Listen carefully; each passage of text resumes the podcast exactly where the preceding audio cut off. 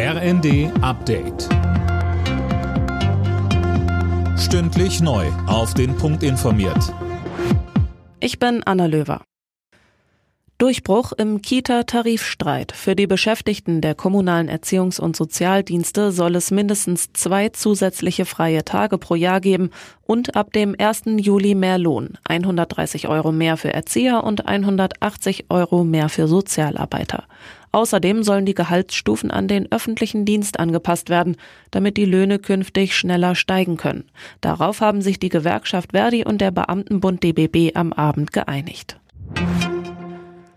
Der schnelle NATO-Beitritt von Finnland und Schweden ist schon am ersten Tag ausgebremst worden. Der türkische Präsident Erdogan wirft den beiden Ländern weiter vor, Terroristen zu unterstützen.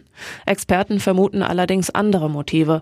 Bundeswehrgeneral AD Roland Carter verweist zum Beispiel auf militärische Interessen innerhalb der NATO. Dazu gehören sicherlich der Wiedereintritt in das Programm für die F-35, die Instandsetzung ihrer vorhandenen F-16, Dazu gehört der Wille, 40 neue F-16 kaufen zu wollen. Wenn das alles erfüllt wird, dann könnte ich mir durchaus vorstellen, dass die Türkei dann einem äh, Beitritt zustimmt. Allerdings glaube ich, das wird schon noch ein bisschen dauern. Bleibt die Impfpflicht für Pflege und Medizin? Das entscheidet heute das Bundesverfassungsgericht. 46 Menschen hatten Verfassungsbeschwerde gegen die einrichtungsbezogene Impfpflicht eingereicht, die seit Mitte März gilt. Das BVG entscheidet heute endgültig. Die Deutsche Bahn hat die Ausstattung ihrer künftigen ICE-Flotte vorgestellt. Die neuen Sitzplätze sind demnach als persönlicher Rückzugsort konzipiert. Was das genau bedeutet, bekommen Bahnreisende erstmals Ende nächsten Jahres live zu sehen.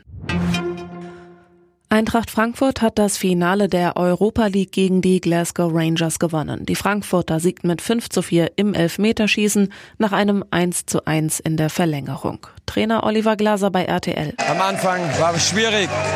Wir sind Schritt für Schritt gegangen. Wir haben immer zusammengehalten. Und jetzt werden wir belohnt. Das ist unglaublich. Also die Jungs, was die diese Saison geleistet haben, ist, ja, fehlen mir die Worte, die fehlen mir nicht oft.